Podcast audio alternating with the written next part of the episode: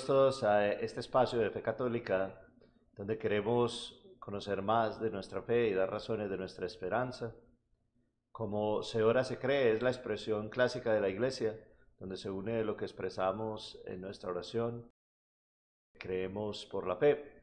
Yo soy el Padre Jaime y yo soy el diácono Luis Rivera y feliz día de San Patricio. Feliz día de San Patricio, aunque no, tenemos nada verde, no, espero no haya violencia aquí. Eh, y hoy vamos a hablar de la participación de nosotros en las dos mesas. Recuerden que hemos hablado de la mesa de la palabra, que hemos hablado de la mesa de la Eucaristía.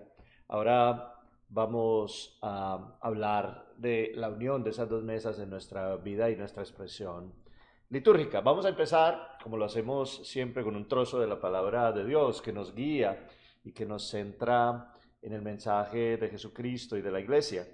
El relato más antiguo que hay de la cena, de la participación en la Eucaristía y del relato de la institución está curiosamente en la primera carta a los Corintios, en el capítulo 11, versículo 23. Te lo voy a proclamar, Luis.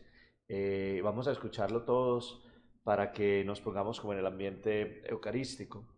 Dice San Pablo, porque yo recibí del Señor lo que os he transmitido, que el Señor Jesús, la noche en que fue entregado, tomó pan y después de dar gracias lo partió y dijo, este es mi cuerpo que se da por vosotros. Haced esto en recuerdo mío. Asimismo también la copa de cenar diciendo, esta copa es la nueva alianza en mi sangre. Cuantas veces la bebiereis, hacedlo en recuerdo mío. Pues cada vez que coméis de este pan y bebéis de esta copa, anunciad la muerte del Señor hasta que venga. Por tanto, quien coma pan o beba la copa del Señor indignamente, será reo del cuerpo y de la sangre del Señor. Palabra de Dios. Entonces, estamos eh, en este tercer episodio de esta serie sobre la Eucaristía y enfocándonos en la participación nuestra en las dos mesas, quisiéramos eh, empezar esta reflexión de la siguiente manera, Luis. Mira, hay una eh, cosa muy especial que nosotros vemos siempre en la misa y es la posibilidad de participar activamente para poder hacer con nosotros y en la comunidad un gran banquete de amor. Esa participación es una participación que debe ser activa, una participación que nos pide la Iglesia que sea consciente, operativa, que para la Eucaristía estemos conectados con la realidad de lo que nosotros celebramos en cada una de las Eucaristías en las que participamos. Entonces hay una invitación muy bonita de un documento del Concilio Vaticano II que se llama la Sacrosantum Concilium. Concilium. O el Concilio Sagrado. Sí, el Sagrado Concilio. La Madre, la Santa Madre Iglesia, número 14 de la Sacrosantum Concilium, desea ardientemente que se lleve a todos los fieles a aquella participación plena, consciente y activa en las celebraciones litúrgicas que exige la naturaleza de la liturgia misma y a la cual tiene derecho y obligación en virtud del bautismo el pueblo cristiano, linaje escogido, sacerdocio real, nación santa, pueblo adquirido al reformar y fomentar la Sagrada Liturgia hay que tener muy en cuenta esta plena y activa participación de todo el pueblo, porque es la fuente primaria y necesaria de donde han de beber los fieles el espíritu verdaderamente cristiano. Y por lo mismo los pastores de almas deben aspirar a ella con diligencia y en toda su actuación pastoral, por medio de una educación adecuada. Como no se puede si antes los mismos pastores de almas no se impregnan totalmente del espíritu, y de la fuerza de la liturgia y llegan a ser maestros de la misma, es indispensable que se provea antes que nada de la educación litúrgica del clero. Esto lo dice el concilio por una cosa muy sencilla, porque cuando estaban cambiando la liturgia, cuando la liturgia estaba transformándose de la que era en latín al cambio que se hizo en 1965 hacia las lenguas de cada uno, que se llaman lenguas vernáculas, los sacerdotes tenían que aprender junto con los laicos a hacer la liturgia. Pero ahora que ya nosotros hemos progresado, una de las cosas que ha quedado como remanente es que la gente no participe plenamente mm. en la Eucaristía. Llegan a cualquier hora, llegan después de la palabra de Dios, llegan en el momento del acto penitencial, hasta en el Cordero de Dios y se ponen a recibir después la Eucaristía. La participación activa, plena, consciente que dice el Vaticano II, ¿cómo la describirías vos, digamos, en lo práctico para una persona? Vamos para la misa, ¿cómo lo describiríamos en lo práctico? Creo que lo que está pasando es un poco diferente a lo que Jesús nos presenta en el Evangelio. ¿No? Cuando se sienta ah, con María y Marta hablar, a escudriñar las palabras, a abrir el entendimiento, el raciocinio, el gozo de su presencia en las vidas de estas dos mujeres. Una está afanando en la, en la cocina y la otra se queda sentada al lado de él, escuchando, saboreando el momento. Y creo que eso es entender lo que es la cena del Cordero para nosotros. Debemos saborear el momento, entender la historia de salvación que se nos presenta en el Antiguo Testamento, el cumplimiento de esa promesa en el Nuevo Testamento, en el Evangelio, cómo Cristo quiere que nosotros seamos con los demás. Cuando uno va a una fiesta de un niño, el bautismo, llega ahí antes que partan el bizcocho, ¿sí o no? Ah, no, sí, sí, bizcocho. Y se va después que partan el bizcocho. Ah, sí, claro, claro, hay que estar completo la fiesta, sí. ¿Por qué? Porque hay que pasar tiempo con la mamá del niño. Porque al niño no le importa. Como el compartir total, sí. sí. Pero estamos haciendo algo como muy secular. Estamos llegando a una fiesta uh, leisurely late, como dicen los, los, los anglos. O sea, que estoy llegando tarde, pero es fashionably late, como que está bien llegar tarde. Yo no puedo llegar tarde para sentarme en la liturgia a prepararme cuando. Yo soy invitado de honor a la fiesta del que me va a sacar de esta pudrición. Y el cielo y la tierra se juntan ahí. Yo tengo que prepararme para eso. Yo vengo de la calle, vengo del afán de todos los días, vengo por la carretera, tengo que llegar a ponerme en la presencia de Dios, a reflexionar lo que Él está haciendo por mí, lo que hizo y lo que hará. O sea, los tres momentos que yo voy a participar con Él, ahí en esa misa. Y creo que la gente es, está un poco confundido porque la misa es una tradición de familia y no una experiencia. Y creo que estamos perdiendo el hilo porque le hemos educado a los niños, le hemos dado catequesis, pero no lo hemos convertido en una experiencia. Y hay una canción, experiencia religiosa, ¿no? O sea, no es una experiencia verdadera, no es un vivir de Cristo en mí. Es yo voy a la misa porque tengo que ir a comulgar o tengo que hacer esto, o la mujer me molesta o me pelean los hijos, para salir de eso ya. Hay gente que digo, no, yo prefiero ir a las nueve porque es que después tengo el resto del día para hacer mis cosas. Y yo quisiera ir a todas las misas. Porque en el momento de todas las misas estoy en la presencia del Divino Maestro ahí, en el cielo y la tierra conmigo. Estamos los dos juntos. No quiero irme. O sea, creo que la perspectiva está un poco mal. Eh, vos, vos tocaste, dijiste una palabra, tocaste un punto que es muy importante. Cuando uno va a tener esa experiencia, vamos a suponer una experiencia que uno ha ansiado o ha deseado mucho, por ejemplo, cuando la gente quiere ir a un concierto, cuando la gente quiere conocer a una persona, cuando se quieren encontrar con alguien que es muy importante, eso lleva una preparación anterior y está el deseo de, estar con esa persona la mayor cantidad de tiempo posible, poder llegar a un conocimiento más pleno y más íntimo de esa persona y que esa experiencia se convierta en una experiencia significativa. Lo que pasa a veces con las personas es que yo creo que llegan a la Eucaristía no a una experiencia de encuentro amoroso con el Señor, sino a su propia Eucaristía. Es como si la Eucaristía fuera este celular que es mío y entonces yo lo quiero de ciertas maneras y lo tengo que acomodar en su configuración a las cosas que yo prefiero, al idioma que yo prefiero, al color que yo prefiero, a la letra que yo prefiero, sin entender que al llegar yo a la Eucaristía y participar completamente del misterio de Cristo, estoy haciendo un camino que me lleva a un encuentro que después desemboca en una transformación porque ese encuentro se realiza.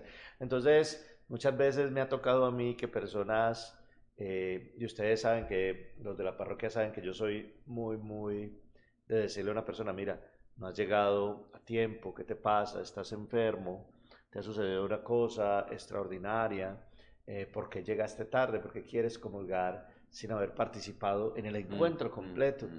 Y yo he encontrado personas que me dicen, no, padre, es que esta es mi Eucaristía, yo la vivo como yo quiero. No. no. O que me dicen, padre, es que a mí me hace mucho falta comulgar, entonces a mí lo que me importa es llegar a la comulgar. No. no.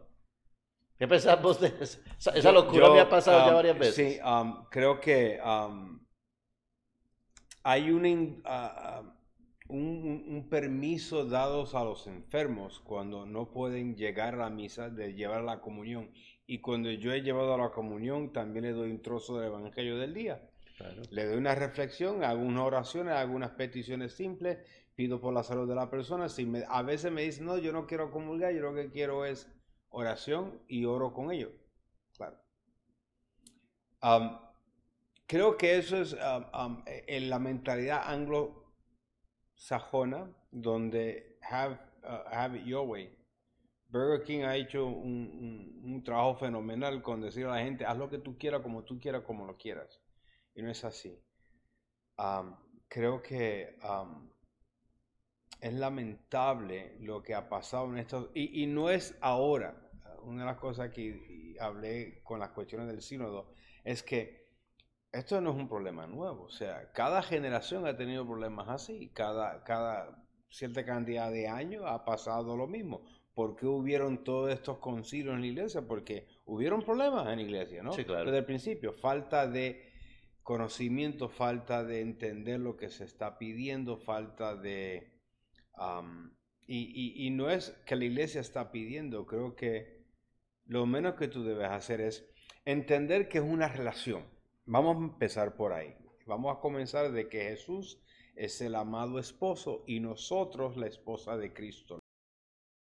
Tenemos que ir al encuentro. Tenemos que llegar y esperar por Él. El, esposo va a hacer algo increíble. Va a dar su vida. Y hace dos mil años estamos celebrando este evento espectacular. Dios se hace nosotros para nosotros hacernos Él. Para esa relación es un baile, es un, es un, es un momento amoroso entre el pueblo y Dios, donde estamos bailando ese vals, ese matrimonio, donde el uno se entrega totalmente al otro pero no podemos hacerlo si lo que estamos mirando es el reloj, a qué hora salimos.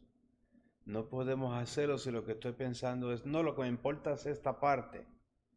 Porque Cristo vino niño y cargó su cruz. Y le dieron los latigazos. O sea, él no dijo, no, no, espérate, yo voy a, yo voy a redimir al pueblo, pero no quiero que me peguen muy duro por aquí. sí, no, no, escogió una parte que le gustara más. O sea, él, él, él, la noche antes de, morir, ¿no? Eh, la, frase eh, del Evangelio. Padre, quita esta copa de mí, pero no se haga mi voluntad, sino la tuya. Y nosotros no somos capaces de velar una hora con Él. Una de las cosas que me encanta del camino neocatecumenal y los hermanos orientales, la liturgia no tiene tiempo de salida. Dura lo que dura. Lo que sea. Dos horas, tres horas. Y la gente está ahí. Ah, y yo no estoy diciendo que tenemos que tener tres horas de liturgia, pero a mí no me molestaría. Si hubieran tres horas no tendría por qué haber problema. O sea, y, no estamos experimentando bien a Dios.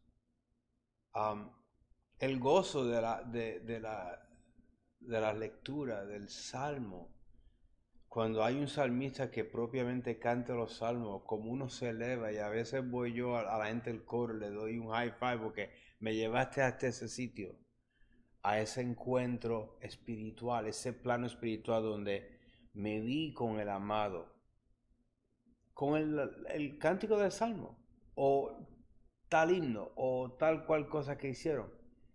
Porque esa es parte de esa experiencia. No es solamente la comunión, sí, la cumbre, el pinnacle, pero todo lo demás está ahí también. O sea, todo lo demás me lleva hacia Él. Y a veces le decía a los muchachos, ¿cuántas veces uno encuentra a Jesús en la misa? Miran, ¿cómo? en el Padre nuestro, ¿no? Cuando, tú dices en el nombre del Padre, del Espíritu Santo, ahí está Jesús. Donde hay dos o tres en mi nombre, ahí, está estoy yo. Claro. Sí, dice, dice el capítulo de número 48 de este capítulo 2 de la Sacrosanto Concilio, en esto muy interesante para que eh, sigamos desarrollando este segundo punto que estamos hablando en esta unidad. Por tanto, la Iglesia con solícito cuidado procura que los cristianos no asistan a este misterio de fe como extraños y mudos espectadores, sino que comprendiendo bien a través de los ritos, oraciones, participen consciente y piadosa y activamente en la acción sagrada y sean instruidos con la palabra de Dios, se fortalezcan en la mesa del cuerpo del Señor, den gracias a Dios y aprendan a ofrecerse a sí mismos al ofrecer la hostia inmaculada, no solo por manos del sacerdote, sino juntamente con él, que se perfeccionen un día por Cristo mediador en la unión con Dios y entre sí para que finalmente Dios sea todo en todos. Fíjense cómo el concilio nos invita a que nosotros tengamos esa participación, pero una participación donde mis respuestas, donde mis gestos, desde el comienzo, desde en el nombre del Padre, del Hijo y del Espíritu Santo, hasta el final, porque aquí en Estados Unidos también hay una cosa muy graciosa.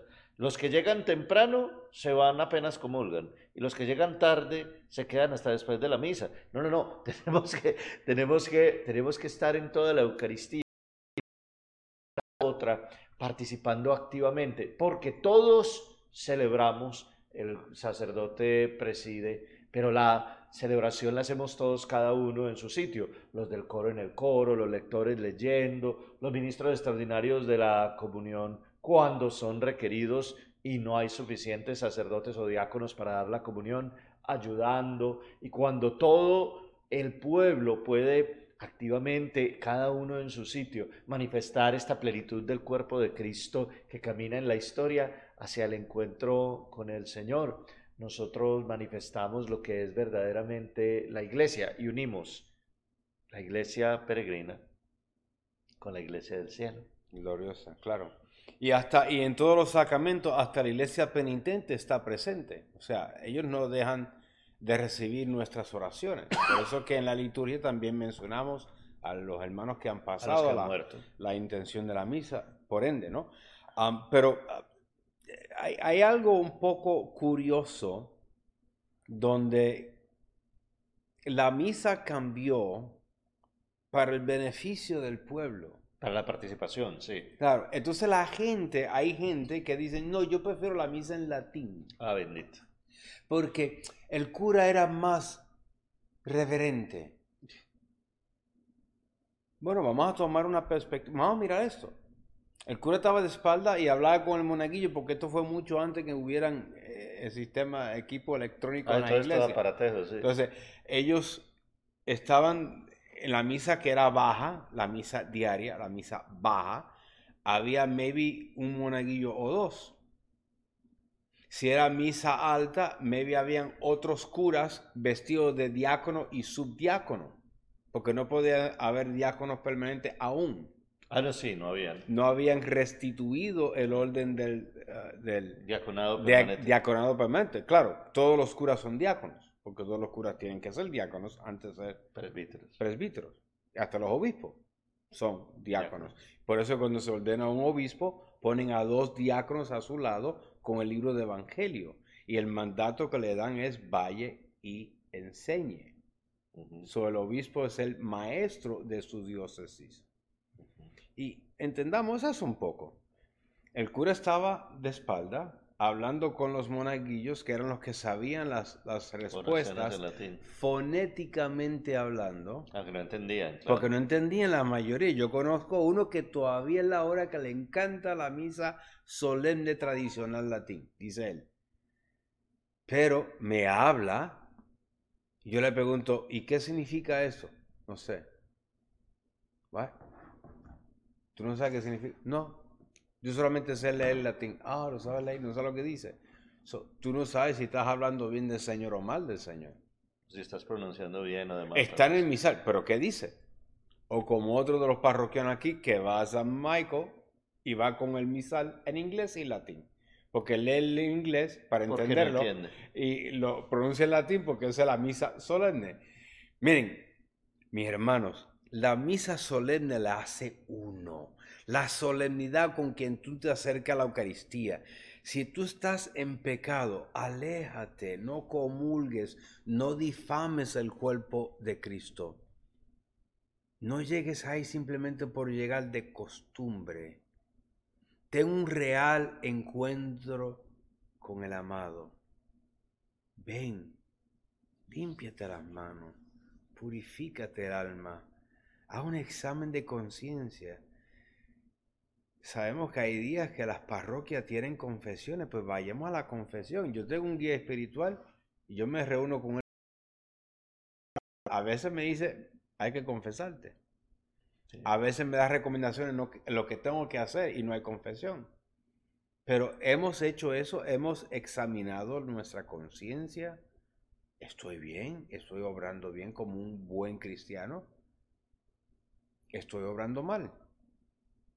tenemos que mirar esto en perspectiva. O sea, ¿qué es lo que Luis ha hecho para no merecerse, porque no nos merecemos, sino por la gracia que nos da el honor de ser llamado al cielo? Pero estoy colaborando con la gracia de Dios en mí. Me he convertido en Cristo para el hermano.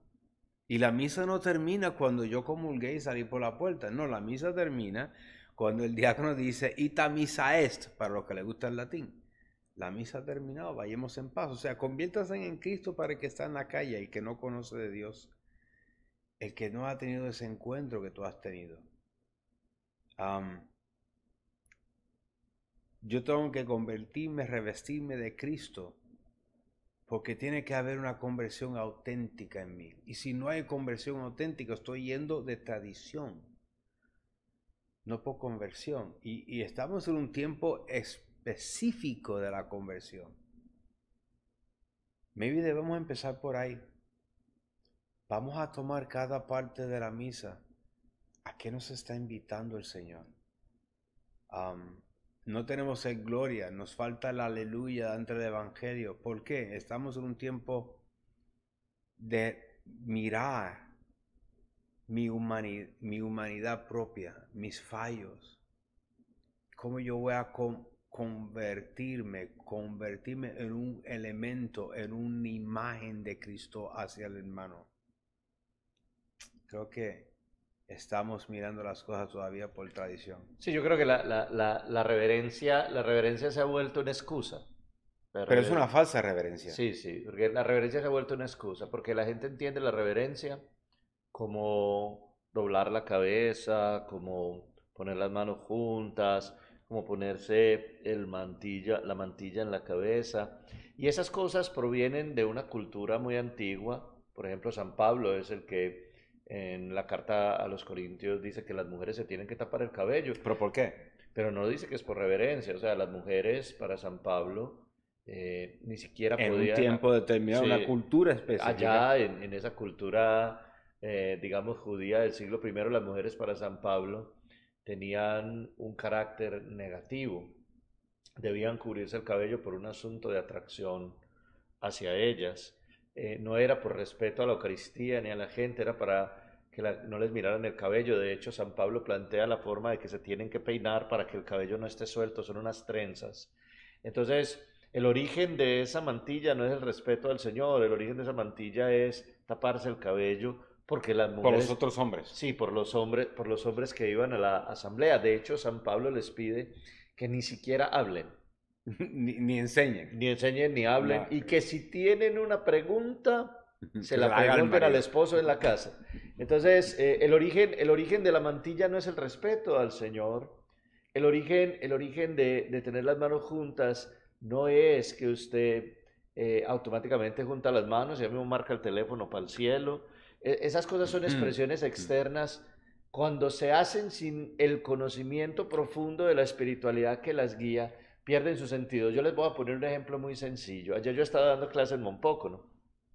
les expliqué la palabra que se usa eh, para decir resurrección en, en, el, en, el, Nuevo Testamento. Y la palabra para decir resurrección es levantarse. Entonces les expliqué, en la liturgia esto está marcado en que la persona que está levantada, esa persona está expresando su calidad de alianza, de la nueva alianza resucitada. De, la esperanza. y que en la iglesia, desde el comienzo, el arrodillarse es signo de ser pecador. No es signo de respeto al Señor, sino de pecado. De hecho, el concilio de Nicea en el 325 prohibió, y estuvo prohibido hasta el siglo XIII, arrodillarse. Si usted va a tomar la comunión, tiene que estar de pie. Era lo que decía el concilio de Nicea. Arrodillados solamente estaban el, orden, el, orden, de los penitentes. Que hay que hablar de eso, porque la gente, en aquel tiempo había solamente una confesión en la vida, no se podía confesar todos los domingos porque, no, que va a ver el Padre Jaime porque me va a confesar, ok, ahora puedes. En aquel tiempo, no. Se consideraba un segundo bautismo y entrabas al orden de penitentes y te ponían en un yugo en la Edad Media, donde todo el mundo pasaba por frente del templo. ¿Y qué habrá hecho este? Sí, hubo castigos físicos al comienzo, sí. Entonces, pues, y, estar de rodillas es malo. No, hay momentos de estar de rodillas. Ah, no, sí, pero a lo que yo estaba intentando decir no es que, arrodillarse es malo, sino conocer qué significa arrodillarse. Te, al conocerlo lo puedes vivir. Cuando te arrodillas no es porque estás respetando más al Señor ni estás siendo más reverente sino porque estás reconociendo tu condición pecadora. De hecho, la expresión más grande y perfecta de adoración que hemos recibido de los judíos no es arrodillarse, sino postrarse. Es, es completo, completo uno en el La veña profunda, claro, y, acostarse. Entonces, entonces, cuando usted está boca abajo con las manos en la cabeza, ese es el signo de adoración. De hecho, la Biblia lo dice varias veces. Y postrándose, le adoró. Pero entonces muchas personas creen que arrodillarse es signo de respeto al Señor. No, Sí se usa arrodillarse en la liturgia, sí, como expresión de nuestros pecados. Hay dos cosas que se usan y en la liturgia se usan para eso. Uno, la inclinación profunda cuando estamos en el momento de la penitencia.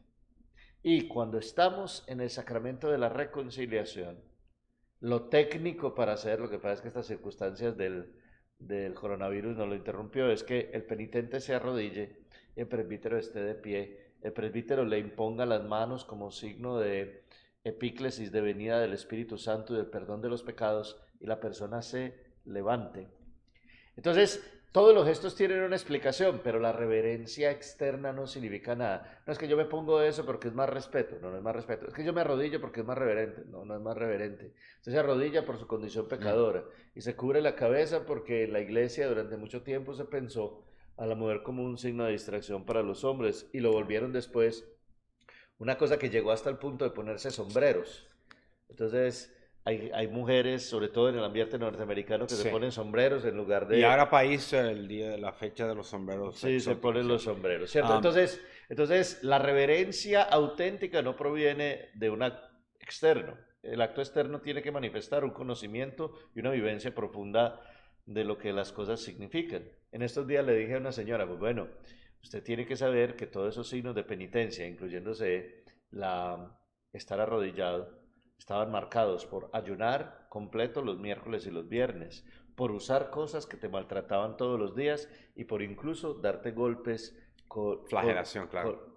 en los viernes rezando la el Salmo 50, el miserere. Le dije a la señora, ¿usted quiere que empecemos a hacer eso? ¿Usted quiere que recuperemos todas esas cosas? Yo no tengo ningún problema, para mí me parece fantabuloso. De ahí vinieron un montón de santos. Empecemos a darnos con golpes con el flagelo y la disciplina. Empecemos a ayunar los miércoles y los viernes y nadie que no cumpla esto puede comulgar.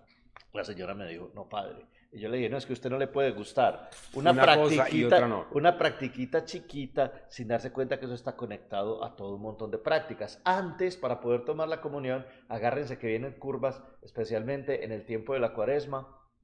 Ayuno dos veces a la semana, miércoles y viernes, ayuno completo. Completo es ayuno completo todo el día. No comer.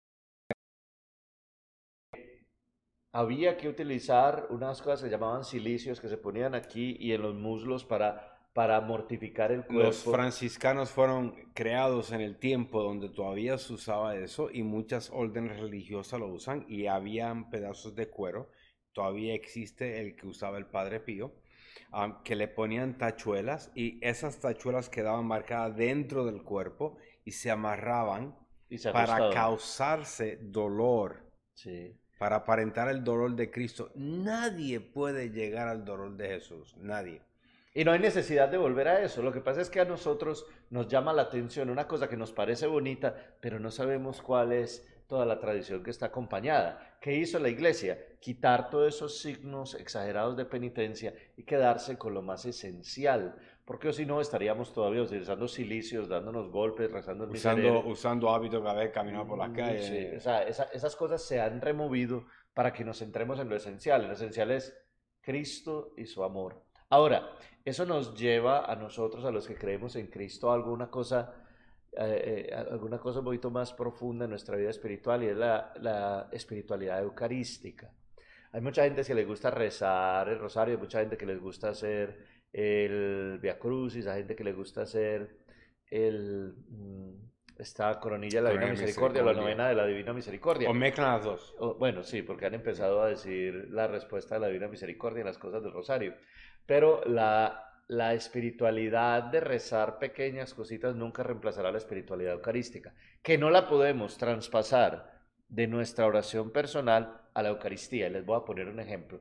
¿Qué es la espiritualidad eucarística? Es que tu devoción está marcada por el encuentro con el Señor en la Eucaristía, sea que estés puesto en la custodia, o sea que esté en el sagrario, como sucede aquí en la parroquia, que la parroquia está abierta desde las cinco y media de la mañana hasta las seis y media de la tarde, y tenemos durante la semana el Santísimo expuesto.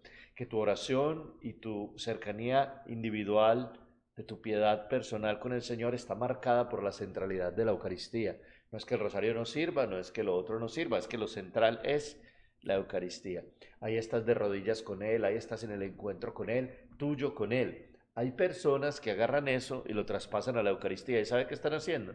Llegan y se arrodillan durante toda la Eucaristía y no participan con nadie más. Pero como estuvieron ahí, quieren tomar la Eucaristía. No podemos confundir. La Eucaristía es el que toda la iglesia, la del cielo y la de la tierra unidas, y la iglesia salvada, la purgante y la caminante, elevan la acción de gracias al Padre por el Hijo en el Espíritu Santo, unidos a través de las formas que la iglesia nos pide que participemos activa y conscientemente. Que, Ahí no se puede hacer esto otro. Esto otro es cuando estamos solos. Que nos lleva otra vez al punto que empezaste. O sea, cada uno en su lugar. Todos estamos ofreciendo la Eucaristía. Mm. Todos estamos en ese ofrecimiento. Tú como sacerdote ministerial y nosotros por el sacerdocio de bautismo. Bautismal. ¿No? Hemos sido bautizados y separados como nación consagrada como sacerdotes reales para ofrecer que el sacrificio. Tú en tu lugar, yo en el mío. En el momento que tú elevas la hostia, tú lo haces como presbítero del pueblo. Con, por Cristo con él y yo, al lado tuyo, levanto el cáliz como guardián del cáliz, pero cuando era laico, yo también elevaba contigo, no físicamente, porque ahí viene mi sacerdocio común de Cristo. Que nos conecta a todos. Y yo grito amén, lo que llama la iglesia el gran amén. la doxología, una de las oraciones más lindas, más preciosas que hay, por Cristo, con Él y en Él se hacen todas las cosas. O sea, me estoy encontrando con el que me ha redimido y me sigue redimiendo. Los hombres, no solamente a mí. Y se nos olvida eso. O sea, tenemos que participar activamente de esa liturgia a la que yo estoy esperando comulgar. Porque si no, estoy haciendo un deservicio a la Eucaristía. Si Eucaristía es acción de gracias, ¿dónde está mi acción de gracias? Si vos estás separado. Sí, si me encuentro separado del resto del pueblo, cuando la gente dice amén, yo tengo que estar diciendo amén, si no, yo me encuentro en otra misa aparte. Sí, es, es, es una cosa muy interesante que yo creo que, yo creo que sin mala intención, pero la gente confunde. Si yo estoy delante del Santísimo yo solo cuando el Santísimo está expuesto y estoy arrodillado, estoy como el publicano en el templo. Claro. Señor, ten piedad de mí que, soy, un pecador. Pero cuando yo estoy en la Eucaristía ya no estoy así. Estoy en la unión de todo el cuerpo de Cristo que eleva la acción de gracias al Padre. Quedarme aquí y no participar aquí es privarme a mí mismo de la participación en la realidad del cuerpo de Cristo. Es muy, muy triste que mucha gente haya decidido hacer estas dos cosas. Privarse de la participación activa de todo el cuerpo de Cristo en, la en, en elevar la acción de gracias al Padre por el Hijo en el Espíritu y se quedan aparte rezando sus cosas, haciendo sus oraciones, con la cabeza abajo, arrodillados, toda la misa. Y que hayan personas que porque ahora, eh, gracias a Dios, están disminuyendo las restricciones y vamos a llegar a algo más normal, pero durante todo este tiempo de la restricción hayan decidido no tomar la comunión. O por cómo huele el coso, por la comunión en la mano. miedo, o, o, o mis manos son dignas, o yo creo que nosotros pecamos más con la lengua que con la mano. Yo tengo Digo una, yo. Yo tengo, Una, yo tengo una teoría que quiero practicar un día en la misa. Prepárense, que un día esto lo voy a hacer. Voy a conseguir uno de esos tinticos que se usan en la comida que se pueden tragar. Y voy a hacer una lista de cosas que uno puede decir con la lengua. Y por cada cosa de esas que uno diga, se ponen una gotica de ese tinta en la lengua. ¿De qué color queda la lengua? Uf, la gente que piensa que las manos son menos limpias que la lengua, si cada vez que con la lengua se hace algo de lo que debiéramos nosotros de verdad avergonzarnos porque está en contra de Cristo, o se pusiera tinta en la lengua por cada cosa de eso, yo creo que la lengua era negra como un zapato, no podía tomar la comunión. La lengua no es más limpia que las manos. Usted puede tener una preferencia por un asunto de cómo aprendió usted a tomar la comunión además, pero no es que la lengua es más limpia que las manos. Usted puede tener una preferencia por gusto porque como a mí me gusta la carne y no me gustan las cosas verdes, pero no es por una regla de la iglesia, la lengua no es más limpia que las manos. Y de hecho, hubo un tiempo que la iglesia empezó esa práctica para evitar qué? Abusos. ¿Abusos cómo? Que la gente se llevaba la Eucaristía para la casa. Sí, claro. O sea, la gente se la daban en la mano y se empezaron a llevar para la casa porque se sentían no dignos y tengo pecado y la dejaban en la casa una semana, dos semanas hasta que pudieran comulgar, hasta que pudieran confesarse. Qué locura, o sea, tenerla... Primero, eso está prohibido. Sí. Yo no puedo llevar la comunión a mi casa y dejarla ahí como si fuera... Si yo no tengo capilla, yo no tengo... O sea, no, permiso del obispo, sí. Yo no puedo hacer eso. entonces, miremos esto. La práctica de ponerlo en la lengua es para, era para evitar ese problema llevarse la Eucaristía. Hay un concilio donde le dice a los diáconos, los diáconos que no hagan la misa.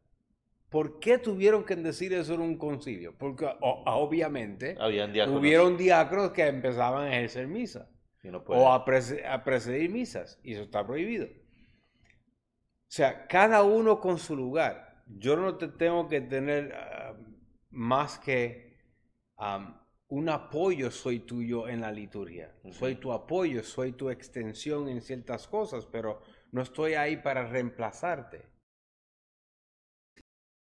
Curas aquí para la misa.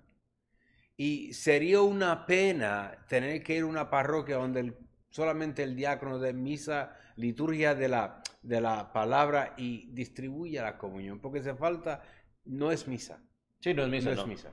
Los diáconos pueden hacer una celebración dominical en ausencia del sacerdocio, pero no, no, no es la misa. Ahora, ¿qué es lo fundamental entonces de nuestra espiritualidad eucarística? Centrarnos en Cristo, en su amor, en su pasión, y cuando estamos solos con Él, entregarle todo, arrodillarnos y todo. Pero eso no se hace dentro de la misa. Dentro de la misa nosotros hacemos parte de otra cosa, y lo mismo, lo de la misa no lo podemos traspasar a nuestro momento eucarístico.